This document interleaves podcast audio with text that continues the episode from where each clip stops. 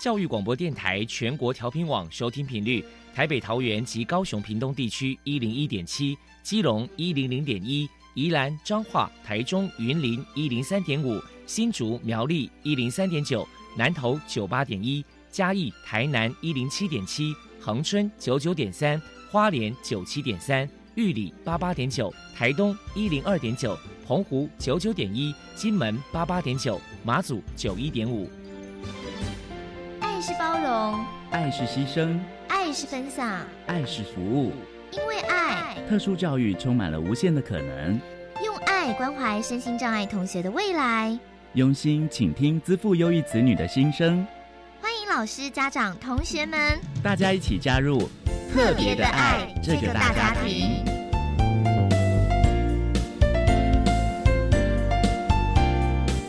本节目由教育部学生事务及特殊教育司指导，国立教育广播电台监制，欢迎收听。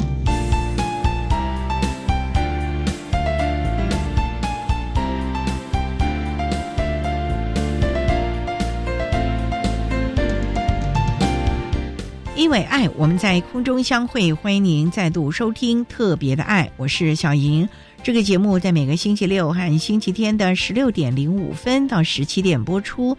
在今天节目中，将为您安排三个部分。首先，在爱的小百科单元里头，波波将为您安排大树抱抱单元，为您邀请台中市学习障碍协会的理事长陈立文陈理事长为大家分享学障儿的教养经验。期望提供家长、老师可以做参考。另外，今天的主题专访为您安排的是《爱的搜寻引擎》，为您邀请获得一百一十年台北市优良特殊教育人员荣耀的台北市立万华国中资源班的陈台琼老师，为大家分享换一种学习策略及方法，谈国中教育阶段学习障碍学生辅导以及教学的策略，希望提供家长、老师可以做参考。节目最后为您安排的是《爱的加油站》，为您邀请获得一百一十年教育部优良特殊教育人员荣耀的台北市立国语实验国民小学分散式资源班的杨慧玲老师，为大家加油打气喽！好，那么开始为您进行今天特别的爱的第一部分，由波波为大家安排大树抱抱单元。大树抱抱。特殊儿的父母辛苦喽！我们将邀请家长分享教养的技巧、情绪舒压、夫妻沟通、家庭相处，甚至面对异样眼光的调试之道。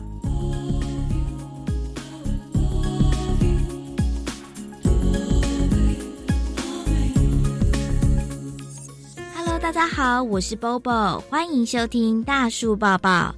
今天我们特别请到了台中市学习障碍协会的理事长陈丽文女士来到节目现场，跟大家分享学障儿的家长教养经验谈。陈女士的小孩帅帅今年念大一，首先请你谈一谈，当初知道帅帅是学障儿，当时内心的心酸跟难过，你是如何走出来的呢？帅帅在小一的时候，因为他跟上面的姐姐年纪差很多，姐姐是国二。姐姐国二的物理问题，小一的学生是答得出来的，所以我们一直是觉得他是很聪明，应该是个资优生。可是，在小一的时候，我们发现他叫不出同学的名字，拿着作业本找不到同学在哪里。那我们不知道为什么。到了小二的时候呢，写作业常常写到十一二点写不完。那去参加才艺班，老师说他怎么都不专心听讲，可是事后一直在问问题，所以才艺班觉得这样子他们团体课程没有办法。我们就觉得这个学习不太对了，所以想去找原因。首先，我们就去补理基督教医院，因为我们发现他常常写错字，三年级的国语就考不及格，听写零分，真的很奇怪。对一个小一就可以答出国二物理问题的小孩，不应该会这样。所以我们去找了物理基督教的赵文崇医师，他的诊断是学习障碍，是读写的障碍。那说服家长的是，因为带他去做了脑波图，做了脑波图的时候，我们很明显的看到这个孩子在听的反应跟视的反应，就是看东西的反应，要比一般的人的反应的速度要很慢。所以我们看到他的卫视智力量表的时候，我们发现语文 PR 九九，数学 PR 九九，空间能力 PR 九九，可是他的处理速度只有四，所以就是表示说他知道但是他表现不出来，他没有办法去反应，所以我们又看到他在家里他喜欢的这些模型，他可以做机器模型，自己做实验。那么聪明的孩子到底怎么了？那时候感觉是震撼，这个孩子怎么了？因为我们自己在读书的阶段没有接触过这样的障碍，那时候我们的想法就是要去找一个答案，到底是怎么发生的，可以怎么治疗，可以怎么操作，可以让孩子从不会变会。那时候想法就这么简单，没有时间难过，就是一直找医生。那意思说是学习障碍，那你知道医疗资源不止只有一个嘛？所以我们还会想想再去找其他的资源。所以那时候没有时间心酸啊，就是一脸疑惑，一定要去找一个答案。在教养帅帅的过程当中，陈理事长表示，遇到最大的考验是，我想最大的考验是孩子失去了信心，因为对他来讲，姐姐是资优生，事实上我的堂兄弟姐妹里面有十来个教授，所以对他来讲，那个压力更大。那我们一直跟他说，你就是你。做你自己就好，可是孩子还是会觉得我怎么都比不上，尤其是知道小时候大家都在学习，成绩拿出来他就是不一样，所以他的信心就是我再怎么努力我都达不到。那再加上他受到霸凌，反应很快啊，做不出来，同学会觉得他都是在讲大话，所以他不想上学了，他就开始说我生病了，我不要去上学了，不想上学，那我们就要去学校了解到底发生了什么事。好吧，那你如果今天真的不想去，所以我就去问心理治疗师说，他不想上学怎么办？我们要强迫他去呢，还是怎么样？治疗师告诉我说，其实那就是一个孩子的求救讯号。你要承认他现在不想上学，你要去看，如果他不想上学，是不是待在家里比较舒适？那你应该要承认这个情形，那就让他待在家里。那我们就去跟学校讨论，如果他几天待在家里。几天去上学可以吗？或者他哪些课程一定到？哪些课程可以让他容许他在家里？我觉得学校很好，给我这样的讨论的空间。他如果想去上学，就随时去，让他能够觉得学校没有拒绝他，是他自己觉得舒服了，我就可以去上学了。当然，我们也已经启动到三级辅导机制，所以也从台中市政府也派了一个巡回的辅导老师，辅导了大概两年。因为他失去信心的时候，曾有一度他跟老师说他不想活了，所以其实家长是很紧张的。但是当家长不可以紧张给小孩子看，就都跟他说没关系，我们就慢慢来，慢一年也不怎么样。就算我们去申请自学也是可以，可是他又不想比同学慢，所以找你现在可以做的事情，想做的事情，不要去管那个升学的时间啦。其实蛮感谢那时候学校给我们一条路，就是我们去参加记忆班，走特殊的管道去升学。我用记忆的竞赛或者是记忆的成绩，我去升学，那就跟大家的会考脱钩了。所以他后来发现，在记忆部分的成绩很好，他不用去担心会考的时候，他整个人就放松了，反正他就可以上学了。我想家长要帮忙的是，怎么去让他去克服那个对他来说那么坚硬压力的石头，怎么协助他把它搬开，他的人生才能够走下去。由于帅帅还有一个姐姐是资优生，我们请陈理事长来分享一下帅帅跟姐姐的相处互动。您的教养诀窍是什么呢？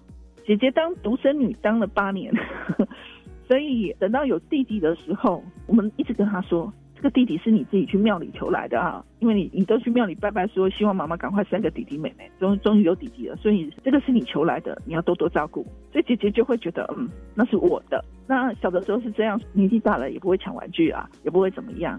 那第二个，我觉得两个孩子都是独立的个体，在我们家没有大的要让小的这种事，姐姐的就是姐姐的，你想要你要去问姐姐借。他们两个感情不错，是因为姐姐上学的时间很早。姐姐上国中的时候，弟弟才幼稚园，所以是送完姐姐去上学以后，就换弟弟上学，带着姐姐去上学，所以他们在车上就会一起吃早餐，一起有互动。虽然年纪很大，那我学校很忙，所以姐姐也是他的学习伙伴、倾听伙伴，所以姐姐会教他去玩游戏，会操作电脑卡机，然后他自己学着去设账号密码什么之类的，所以姐姐对他来讲是一个很大的学习资料库。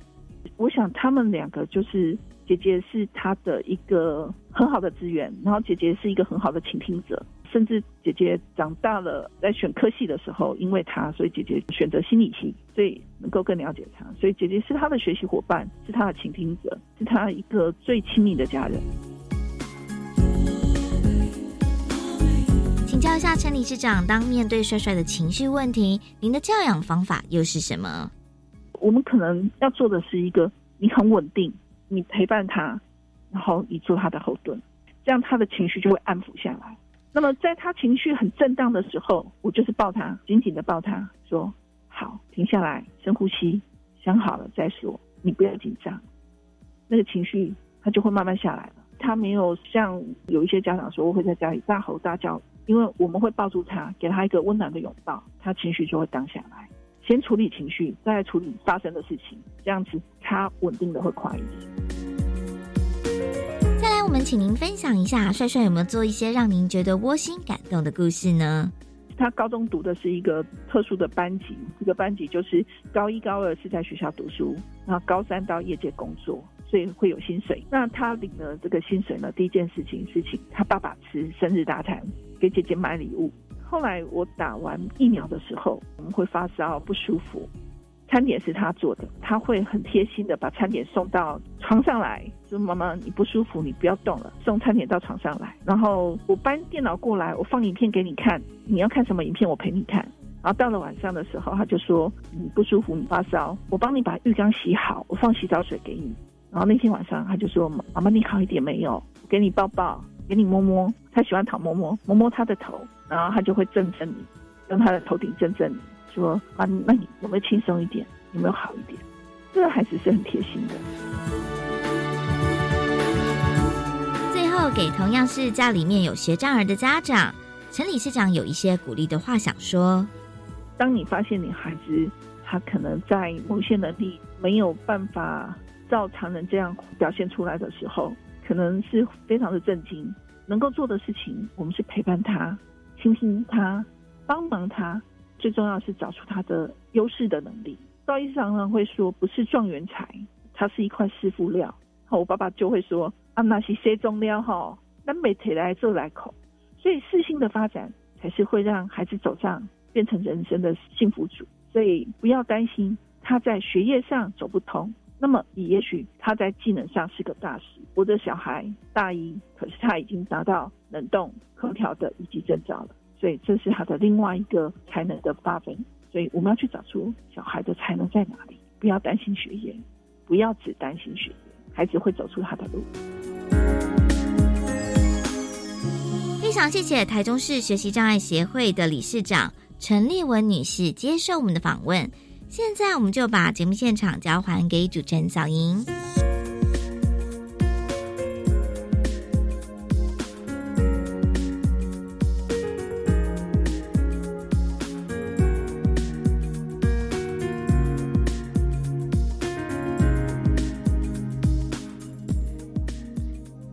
谢谢台中市学习障碍协会的陈立文理事长以及波波为他分享了学障儿的教养经验，希望提供大家可以做参考喽。您现在所收听的节目是国立教育广播电台特别的爱。这个节目在每个星期六和星期天的十六点零五分到十七点播出。接下来为您进行今天的主题专访。今天的主题专访为您安排的是《爱的搜寻引擎》，为您邀请获得一百一十年台北市优良特殊教育人员荣耀的台北市立万华国中资源班的陈台琼老师，为大家分享。换一种学习策略及方法，谈国中教育阶段学习障碍学生辅导以及教学的策略，希望大家可以做个参考了。好，那么开始为您进行今天特别的爱的主题专访，《爱的搜寻引擎》，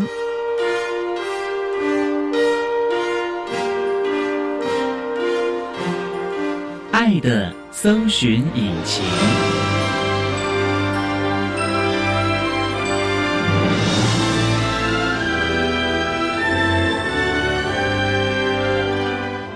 今天为大家邀请一百一十年台北市优良特殊教育人员台北市立万华国中资源班的老师陈台琼陈老师，老师您好，主持人好，大家好。今天啊，特别邀请老师为大家来分享换一种学习策略以及方法，谈国中教育阶段学习障碍学生辅导以及教学策略的经验分享。刚才介绍老师是台北市立万华国民中学，是在万华区的国中喽。是学校好像历史悠久喽。我们学校是从民国四十七年就成立了，很久了。哦，那个时候还没有九年一贯吧？还没有，哦嗯对。那时候叫万华初中，那它的地点呢是在是在西藏路那边。哦以前是个大水沟，大水沟，对哦，还有铁路经过呢。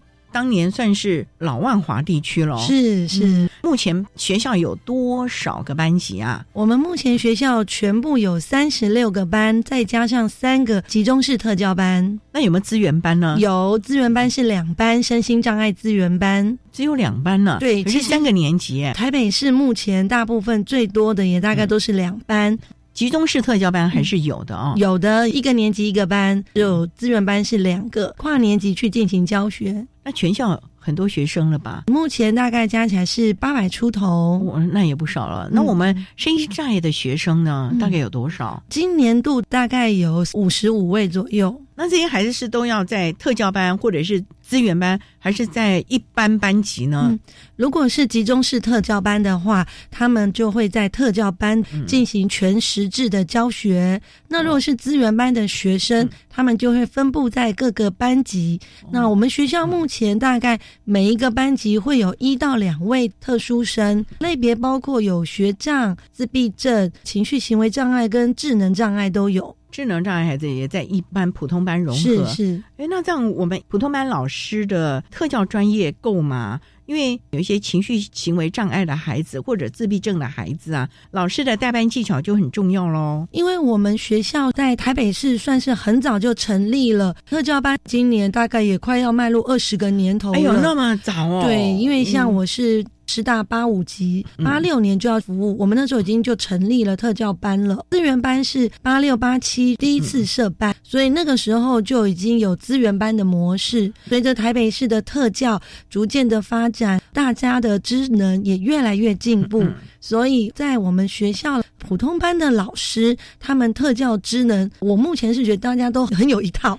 所以其实啊，班级的经营是教学的经验，尤其普通班老师的带班经验，有的时候比特教老师一个资浅的老师在班级经营上啊等等的，会有他自己的方法了啊。老师，您是八六级的、正式成为老师是八六级。哦，那您是主修特殊教育吗？是，我是台湾师大特教系毕业，后来又有去念特教所。当年怎么会想要念特教系？因为八六年那应该是八二年、八一年进去，那时候其实台湾的特殊教育还没有这么的受到重视耶。我想可能跟我个人特质比较有关，因为我在高中的时候经过生涯探索，我自己很想当老师，就去看了师大各科系的介绍，然后我就发现。原来特殊教育系我们要学的科目好专业哦，有行为改变技术、特殊儿童的心理与教育，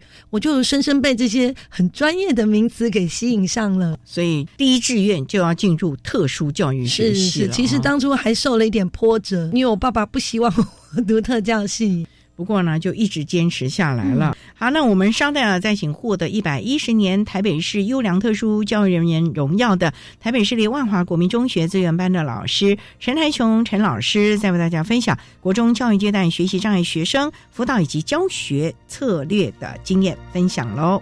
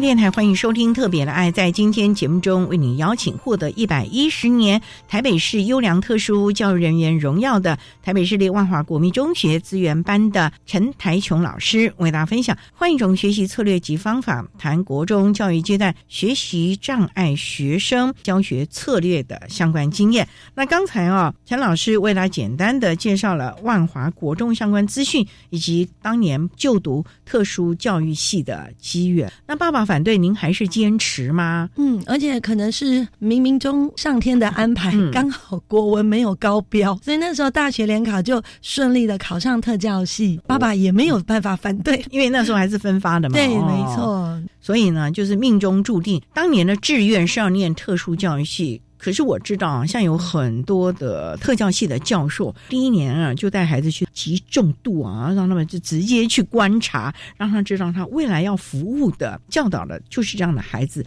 让一些心理建设还不够完整的孩子啊打退堂鼓了。您就一直坚持下来了吗？我读了以后就越读越爱特教系。哎呦，越读越爱啊！对，因为我觉得很有趣，透过一个专业的教育方式，可以帮很多孩子提升自己的能力。像我刚毕业的时候，我教的是特教班。当我用了一些方法帮助一个孩子，从小学六年都不会使用筷子，最后他会用了，那个兴奋的感觉，让我心脏都快蹦出来了。哇！尤其是刚成为老师，就看到这。这样的一个成效，对你来说一个好大的激励是啊！我四年所学真的能够帮助到孩子，提升孩子的能力。我觉得这也是好像担任老师啊，看到孩子的成果那种感觉啊。这几年一定有很多现场的经验，让你觉得非常的开心了哦。是，所以。没有后悔过，没有哎，连家人都一起拉下去。所谓一起拉下去是，像我刚刚说，我有在特教班服务十年了。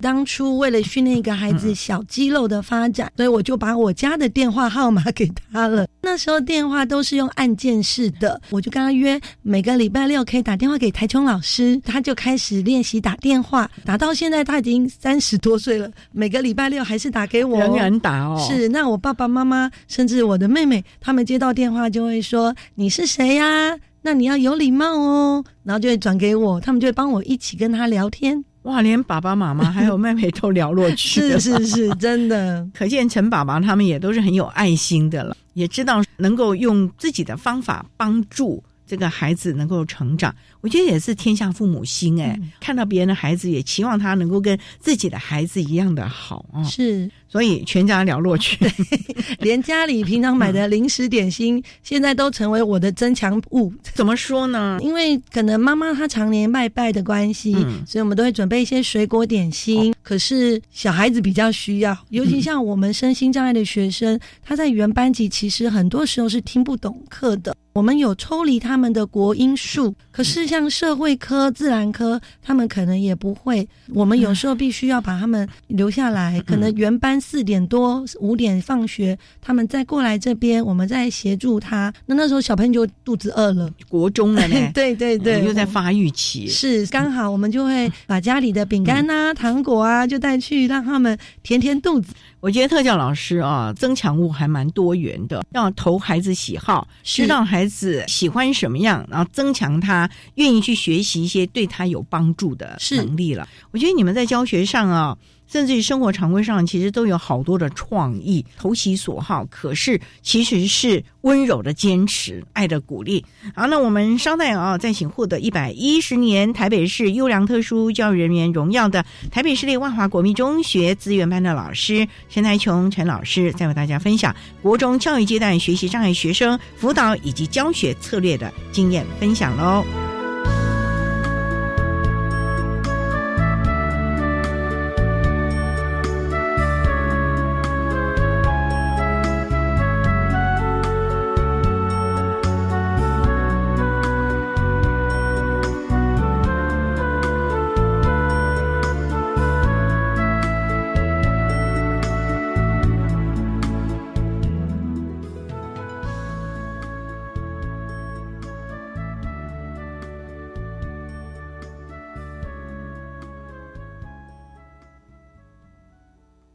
教育是以爱与榜样感动学生的灵魂。我是教育学院陈学志院长。从做中学习，从做中研究，从做中贡献。我是台湾师范大学副校长宋耀庭。在成就别人当中成就自己。我是特殊教育中心的主任胡新慈。学生的非凡表现，才是我们每一个人付出最真实的回馈跟肯定。我是国立台湾师范大学副校长李仲谋。大师新对话，周日下午五点零五分，一起与大师新对话。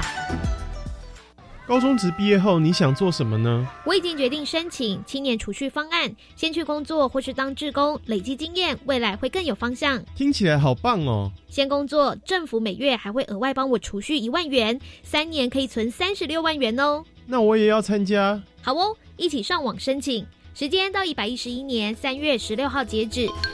详情请上青年教育与就业储蓄账户专区网站。以上广告由教育部提供。我们能给的不是永远的家，而是帮助孩子重拾勇气，继续前进。我是曾国成，邀请您打开家门，让爱住进来。年龄满二十五岁以上的夫妻有固定收入及适当的家庭空间，欢迎来加入寄养家庭服务行列，一起做孩子的守门员。家福基金会寄养家庭招募专线零八零零零七八五八五，你请帮我帮我。管那么的水，落嘎西木啊！大家好，我们是欧开合唱团。您现在收听的是教育电台。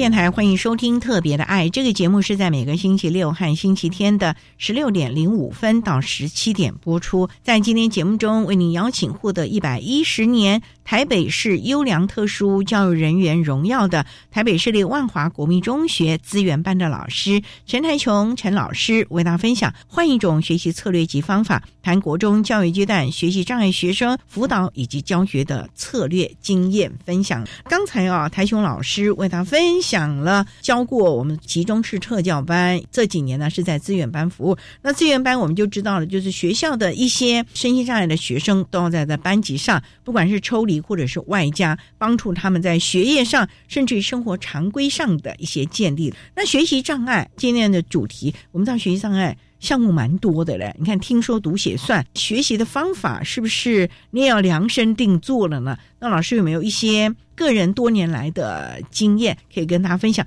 你在教学现场怎么帮助孩子学习？您教英语的嘛？英语听起来很抽象的，那我们这些孩子要背英文单字，要去 conversation 吗？还是？我只要简单的知道这个 F 代表了几层楼，或者是厕所在哪吗？所谓的实用英语了吗？主持人说的真的很对。针对学习障碍的孩子，我们的教学方式是希望能落实在生活中。其实很多学习障碍的孩子，他们长期的学业能力表现是比较低落的，嗯，所以在增加他们的自信心这方面，是我们很期待的。像我教过有很多学习障碍，现在类别有很多，例如像数学学障，还有现在发现比较多的是知动型的学障。知动型是动作发展可能没有很好，所以他很多的事情。是跟不上原班的速度，甚至连吃饭都跟不上哦。像我们过去有针对数学学障的学生，我们就算教他再多数学好了，可是生活中要用的数学也不少，例如算钱、买东西。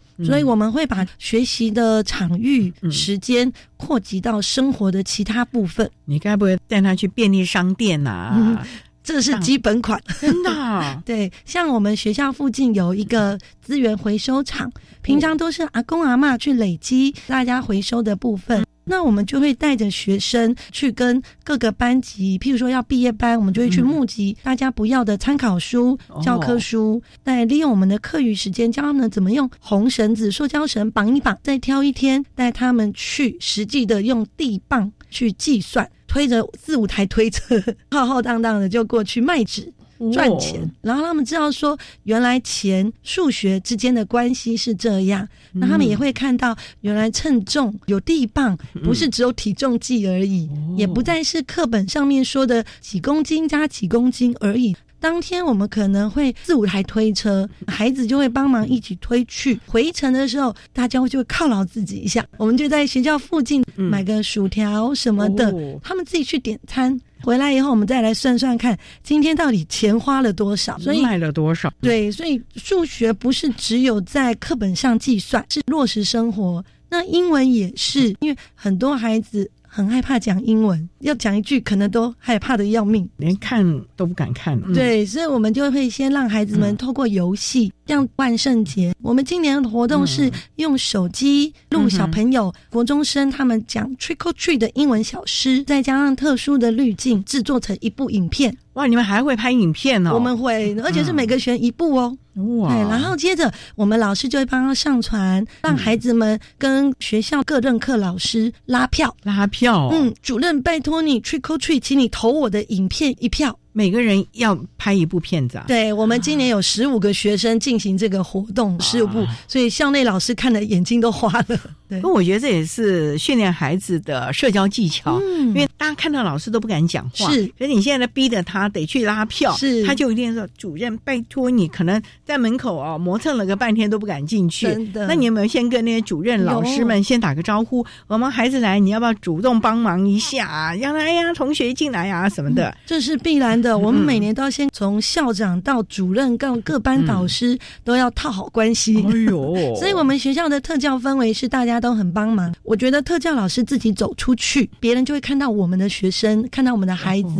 不过您说这个走出去啊，我觉得对很多的特教老师来说，其实不知道怎么跨出那第一步，因为很多的老师总是觉得好像班上的孩子也不知道该如何跟其他的同学、其他班级融合互动，也不知道怎么去跟普通班的老师达成协议。像这个部分老师，你都是怎么去跟普通班老师，甚至于我们的行政体系啊？您刚才说连校长也都要来点赞什么的了。我觉得当特教老师要有一个。很大的勇气，就是不要脸，不要说不要脸了，是说。为了孩子，我们勇往直前。我们常常就是厚着脸皮。校长，不好意思，等一下孩子们可能会来麻烦您。如果有打扰的话，请校长多多包容。我觉得很多的校长啊、主任啊、老师，他们也很愿意。不是说只有我们不知道怎么走，其实他们也不知道怎么帮。所以我们主动的第一步，他们就可以接下我们丢过去的球。嗯，对。像有一年，我们是让学生去跟各处室的主任要糖果，因为我们自己就先买了糖果。主任，对不起，这糖果寄在你这边。边，那他们来要的时候，麻烦主任你听完他们念的英文小诗，再给他们一点奖励。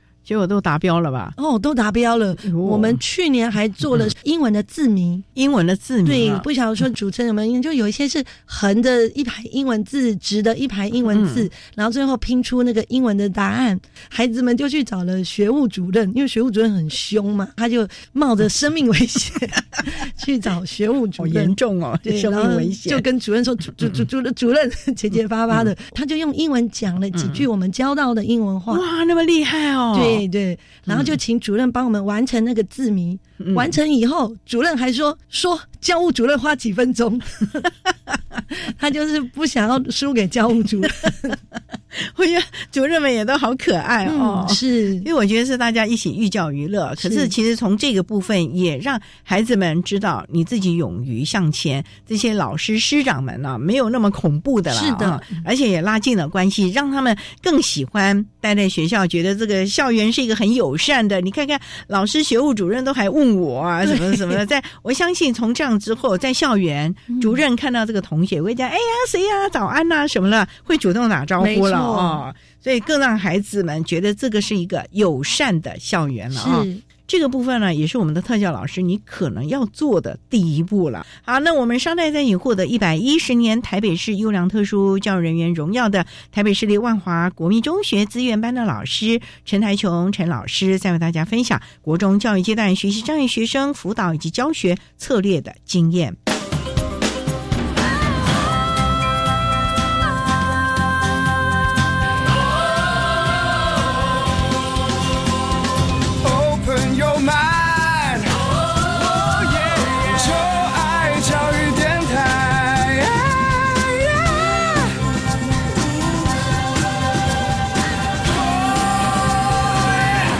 电台，欢迎收听《特别的爱》。今天为您邀请获得一百一十年台北市优良特殊教育人员荣耀的台北市立万华国民中学资源班的老师陈台琼陈老师，为大家分享换一种学习策略及方法，谈国中教育阶段学习障碍学生辅导以及教学的策略经验。刚才啊，老师为大家分享在班级呢。用了很多的方法策略，让孩子们学习英语。不过我们知道了，学习障碍的孩子其实是百百样的啦。就算是数学学习障碍，他的障碍的方式也都不一样，类别也都不一样的。老师有没有一些您在教学现场的经验呢？您是怎么教这个孩子？看到他是真的有进步了耶！其实每一年都有不同的学习障碍的学生，常常刷新我三观哦。刚刚主任有提到数学学障，之前有带一个数学学障的学生，他是连加减都不是很好，在国中如果连加减都不好，很多都很难学。我觉得特教老师有个部分就是，如果我们都过度在意成绩。孩子也会倍感压力，所以第一个，我们让孩子们能够知道，今天教的是应用在生活中的，他会比较有兴趣跟有意愿学。第二个就是我们要给他不断的鼓励，制造他成功的机会。像我们办公室是，如果一个学生很棒，然后我们只要有一个老师说：“哦，今天那个某某某好棒。”我们如果在场的老师都会跟着一起鼓掌，让孩子们有成就感。曾经有一个数学学长是他的计算能力不好，可是如果一直强调学业，他的整个自信心就没了。对，所以我们就带他们去做志工。我想每个学校应该都有回收的部分，就是在做环。保爱地球。我们学校的方式是每个礼拜有一天的两节下课，各班学生可以把自己班上的废光碟、废电池集中以后，带着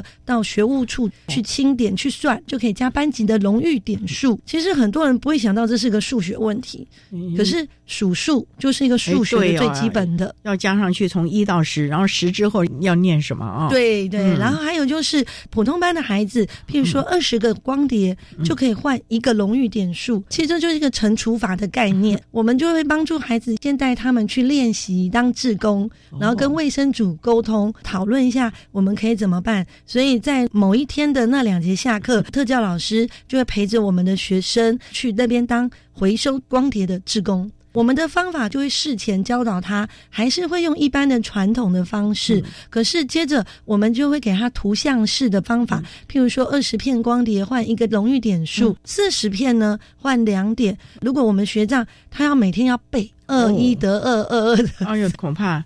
对，可是这样就消磨了他的兴趣了。就算去做志工，有再多的肯定，他可能还是会有挫折。所以我们不再去强调那个运算的过程。我相信有很多学校老师，他们是提供学生计算机，就是你只要懂概念，这些工具将来人手一个手机都可以计算嘛。我们现在去全联买东西，也是先用计算机、手机来算。所以我们就帮孩子们做了一个小小的提示卡。这提示卡呢，是可以告诉他几片光碟、几个电池可以换一点。他只要手心一瞄他的那个提示卡，或者是放在他工作台上面小小的一个字卡，他就可以很快的瞄到，然后可以很快的回应普通班的同学来回收光碟的，也会增加他的速度。那因为他毕竟是学长，他其他的能力还是有的，所以久而久之，他会慢慢的记住。将来对他来说，他愿意面对这个数学的难题挑战，那就回到我刚刚的，就是这孩子自信心够了。有些孩子，我们会请爸爸妈妈帮忙家里的支出，家里的支出。嗯，像最近我也在跟孩子们问，就是同学们，你们将来一个月想赚多少钱？我的学生说一万块，我说一万块，你够吗？对 对对，他们有概念，对对，他们可能连数感都没有，说是到底什么叫大，什么叫小。七五三跟三一八谁比较大？我刚刚讲的数字是七五三。如果我今天出了另外一个数字是三九八，他可能会看到九很大，他就会认为九是最大。所以我们会运用实际的物品去协助他。是不是让他太早了解家庭的生活的难度了？那爸爸妈妈愿意配合吗？所以我们会跟爸爸妈妈沟通。其实，在万华区有一个很先天的限制，我们很多的爸爸妈妈是忙着工作、忙着生计，这也是一个刀子有两面嘛。爸爸妈妈忙，所以他们也很放心交给我们。再加上这也是协助学生的方式，所以他们最后都是非常乐于接受老师的服务。他们甚至还告诉我们家里水电费多少钱。那这样等于就是您的要知道家庭的收支，让他们记账嘛，还是让他们回来把水电多少钱啦，电话费多少钱啦，吃多少钱啦？让他做个统计，会都有哦。像我还会帮学生们设计储蓄单，他的零用钱，对，就是透过他自己的体验，然后去了解数学。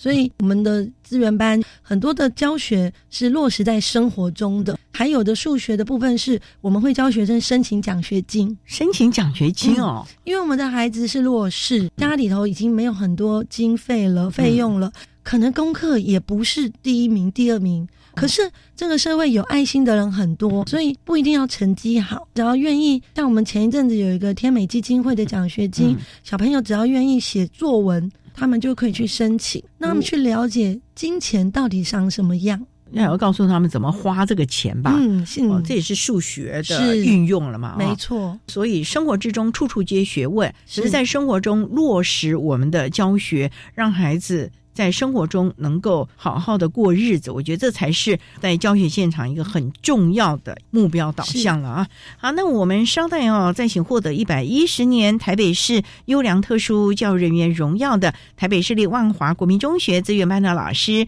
陈台雄陈老师，再为大家分享换一种学习策略及方法，谈国中教育阶段学习障碍学生辅导以及教学策略的分享。Open your mind, your mind.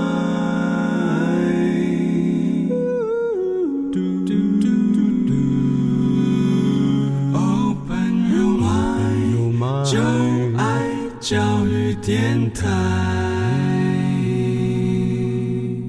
教电台欢迎收听《特别的爱》。在今天节目中，为您邀请获得一百一十年台北市优良特殊教育人员荣耀的台北市立万华国民中学资源班的老师陈台雄陈老师，为大家分享换一种学习策略及方法，谈国中教育阶段学习障碍学生辅导以及教学策略的经验。刚才老师啊，为大家谈到了教孩子数学的概念，也就是。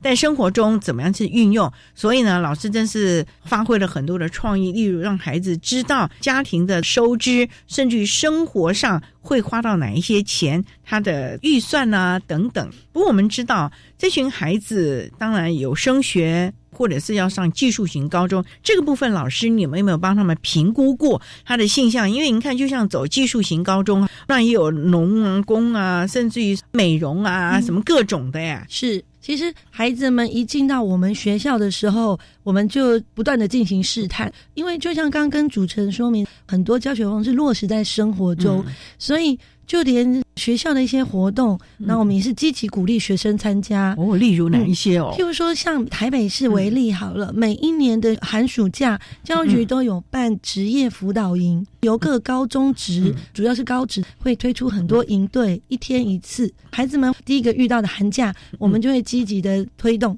然后我们会跟家长说，要从现在就开始去了解他们的性向。那我也跟学生们说，不要去挑你特别喜欢的，因为学生很多说，老师我要去参加电竞的营队，我要参加网红的营队。那我就会跟学生们分享，现在只是试探，你去挑以不讨厌的为原则，因为我们观察到很多社会上的部分就是。我们所学不一定是我们未来工作的部分，那我就会要孩子们去了解很多事情，是你只要不讨厌，去尝试，不要排斥，这就是好的开始，成功的一半。学校还有另外的，就是会在每一年固定邀请高中高职端来学校办升学博览会，我就会请学生们在那一天去搜集各个学校的 DM 啦，甚至参加他们办的活动。像美容美发，就会让女孩子或者几个同学去试试看指甲彩绘。那我们就会鼓励孩子们说：“这都在学校了，你不用跑到外面，多好多方便。”主要是这两个部分。那第三个部分，我们会透过公共服务，每一位学生在毕业之前六个学期，那我们会结算到前五个学期，这五个学期要有三个学期功夫要达到六小时。就是每个学期大概也要一个钟头以上，不是哦，是三个学期，每个学期要六小时。哎呦，那还还蛮重的嘞。对，那他们去做什么嘞？嗯，像我们前几年就有带学生们去我们万华青年公园的亲子馆，带他们去做清洁的工作。那我们就会发现有一些学生他们乐此不疲。为什么？他们觉得能够服务别人，然后他们也很愿意做家事。嗯，可是这些学生在家里是公主跟王子啊，都不做的。哦。对，可是他们后来回到学校还会跟我说：“老师，我们下次还再去好不好？”我就会发现，从做事情去了解他的性向、他的职业的部分，我就会发现有些学生是比较乐于付出。那将来我就会推荐他进行高职的部分。那有些学生呢，可能平常就会讨论历史。像我们有一些学生很对于楚汉相争很有兴趣嘛，我们就会从故事的部分去跟他了解，然后就会发现他对学科是有一些专业的部分可以进行深入了解。那我们就会推荐他去高中。所以从学校的不管是职业辅导营、升学博览会，甚至公共服务，我们就会尽量把握每个环节去学习。有些是学姐，他们还会回来讲给我们听。毕业生，那就最好的一个经验分享了，因为就看到，哎呦，自己也认识了学长姐，让他们就觉得，只要我努力，我也可以跟他们一样了。是。不过，其实老师啊谈了这么多，我们最重要就是希望在学校这个场域当中，趁早找到孩子的优势能力、性向的发展，以及建立他的自信心。尤其学习障碍的孩子，我想哦，从他长长的国小六年到了国中这个阶段了，他的。学业低成就，或者是某一科特别的好，其实这个部分呢，也是老师要特别着重要。怎么帮他们去重新建立？说天生我才必有用啊，要这样有一个概念吧。其实主持人问的问题，其实我前一阵子才有个家长在问我，因为那位妈妈她的儿子是学习障碍，她就常常困扰说，她的小孩回去总是抱怨功课不会，甚至对学业产生了很大的排斥感。他才七年级而已，耶，他就说他的愿望是不要写功课，因为过教师节要写教师节卡片，他就会写说希望有一个不要管我的老师，这是最棒。的老师，我也跟妈妈沟通以后，发现这个学生是长期处于一个低成就，所以我们会将我们的很多的知识学科，我们运用分解减量的部分，然后去很多次制造他的成就感。那这又回到我们一开始的时候说的增强物的部分，所以有些孩子是要实际的物品，可是有些孩子就是一个眼神、一个夸奖、一个鼓励、一句话就满足了。对。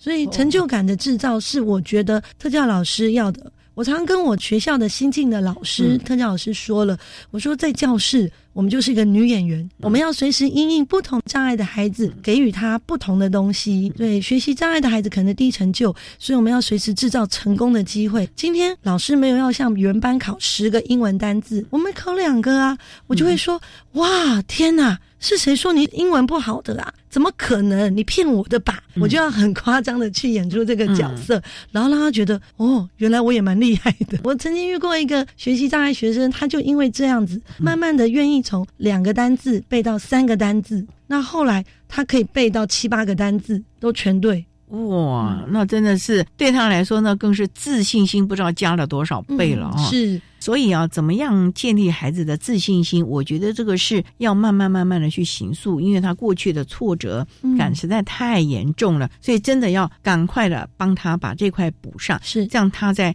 高中教育阶段，或者是未来的人生，他才是一个有信心的人了啊！真的，因为老师，你有没有觉得啊，信心感如果够的话，他其实他就会比较正向看待自己的未来，不管将来是升学或者是就业。老师教书这么多年了，看到了，如果当年啊教学策略正确，你看到这些校友回来的时候，你那个感觉。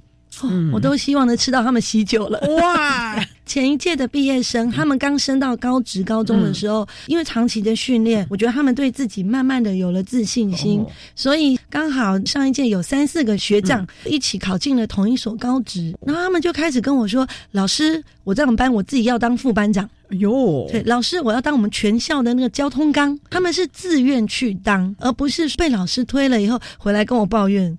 他们是不要做啊，是老师把哦那个什么什么的。可是不是哦，我们在赖群组上面讨论的就是老师，我跟你讲哦，我今天当了我们班副班长，我管全班，好高兴，好有成就感哦！看到那字里行间，就是觉得孩子有自信心了，所以就看到他生活充满了朝气。充满了希望的那种感觉啊，每天就快快乐乐的。是，我觉得这样快乐、乐观、正向，其实对他未来的发展也是非常重要的。没错，所以老师，你们不是说照顾孩子教导孩子只在他这个国中教育阶段，您瞧瞧嘞，到了高中职了，甚至你说还要吃他们喜酒了。可是这么多年来的师生的关系都非常融洽了，蛮不错的。我都跟每一年要毕业前的那一次 IEP 检讨会议的时候，我都会跟爸爸妈妈来说：“我跟你们说，我是永久保固，将来结婚一定要给我喜帖哦。”所以我都跟家长们在毕业之后维持了很好的关系。像前一阵子我们有一些活动。我就会在我的脸书上发布，说我需要糖果。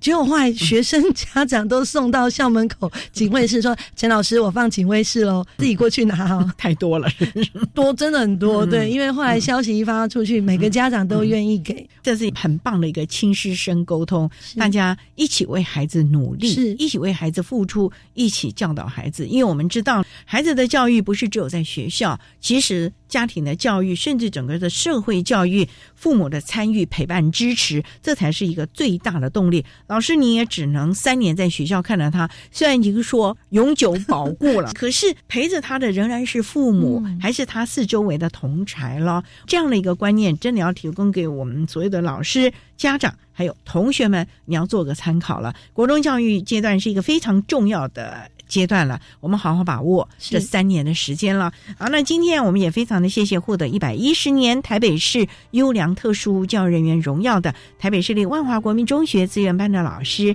陈台琼陈老师，为大家分享换一种学习策略及方法，谈国中教育阶段学习障碍学生辅导以及教学策略的经验。非常谢谢你，陈老师。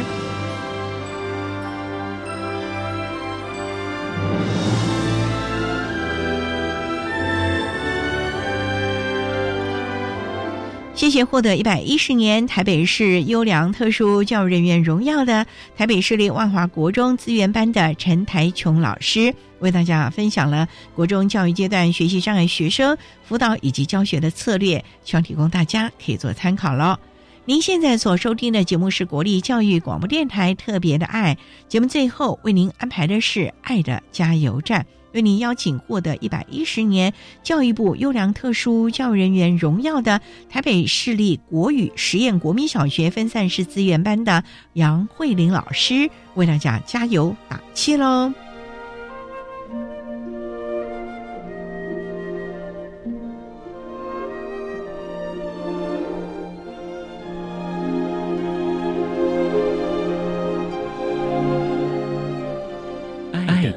加油站。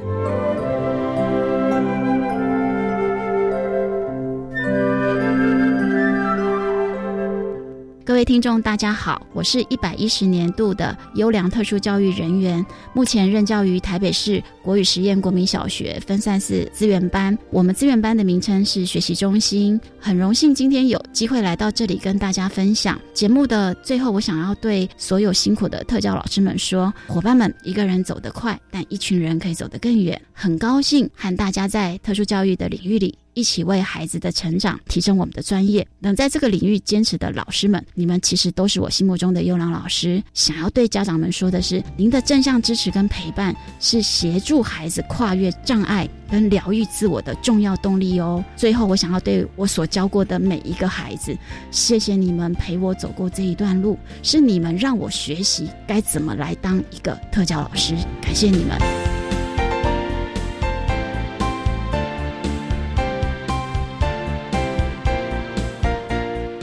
今天节目就为您进行到这儿了，感谢您的收听。在下个星期节目中，为您邀请社团法人台北市视障者家长协会的理事长陈璇璇陈理事长，为大家分享打开另一扇门，谈各教育阶段视觉障碍学生教养的经验，希望提供家长老师可以做参考喽。感谢您的收听，也欢迎您在下个星期六十六点零五分再度收听特别的爱。我们下周见了，拜拜。